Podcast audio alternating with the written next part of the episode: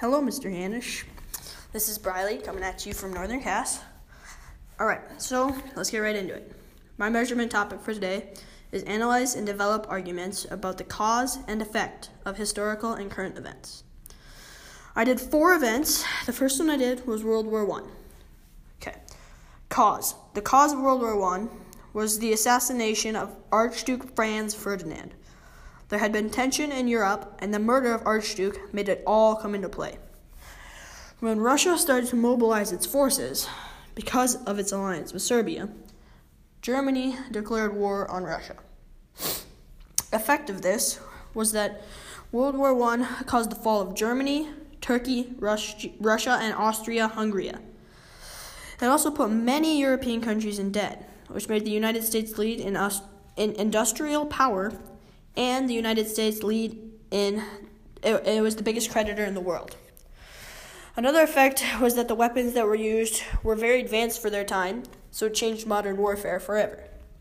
The next one I did was World War II. The cause of World War II was the Treaty of Versailles that ended World War I. It was very harsh against Germany because they had, Germany had lost the war. Germany was forced to accept responsibility of war damage suffered by the Allies.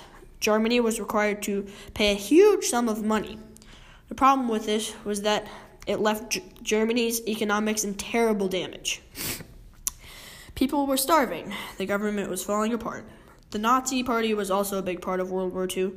The people wanted a new leader who would restore the economy, and Hitler gave them hope. When Hitler was proclaimed leader, he wanted to expand his empire, so he took over Austria.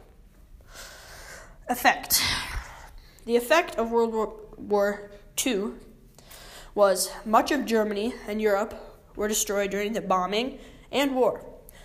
Europe was in need of help, so the US offered in the form of the Marshall Plan. After the war, Germany was divided into Eastern and Western Germany. Japan also had a huge effect on World War II because many of the leaders of Japan were doing many illegal things during it, like slave labor, Holocaust, and torture of prisoners.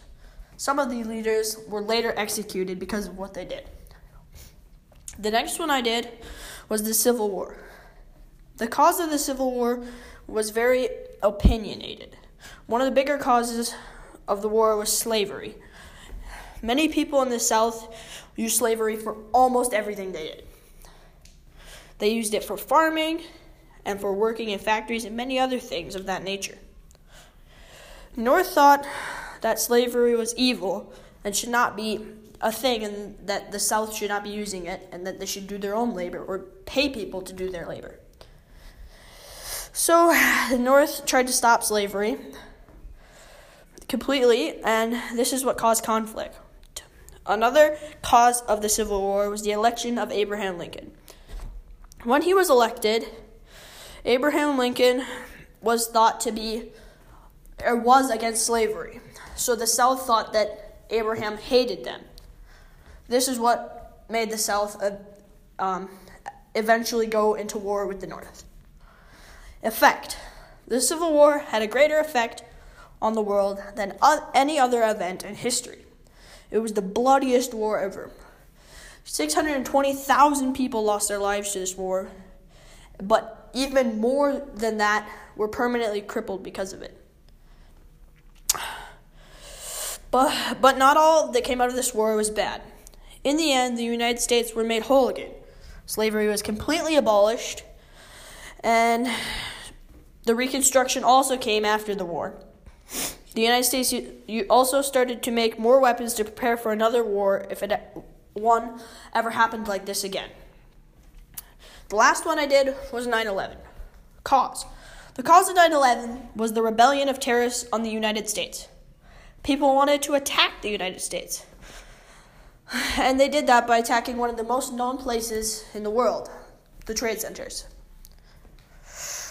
They wanted to get their point through, and they were sick of how the United States was doing certain things.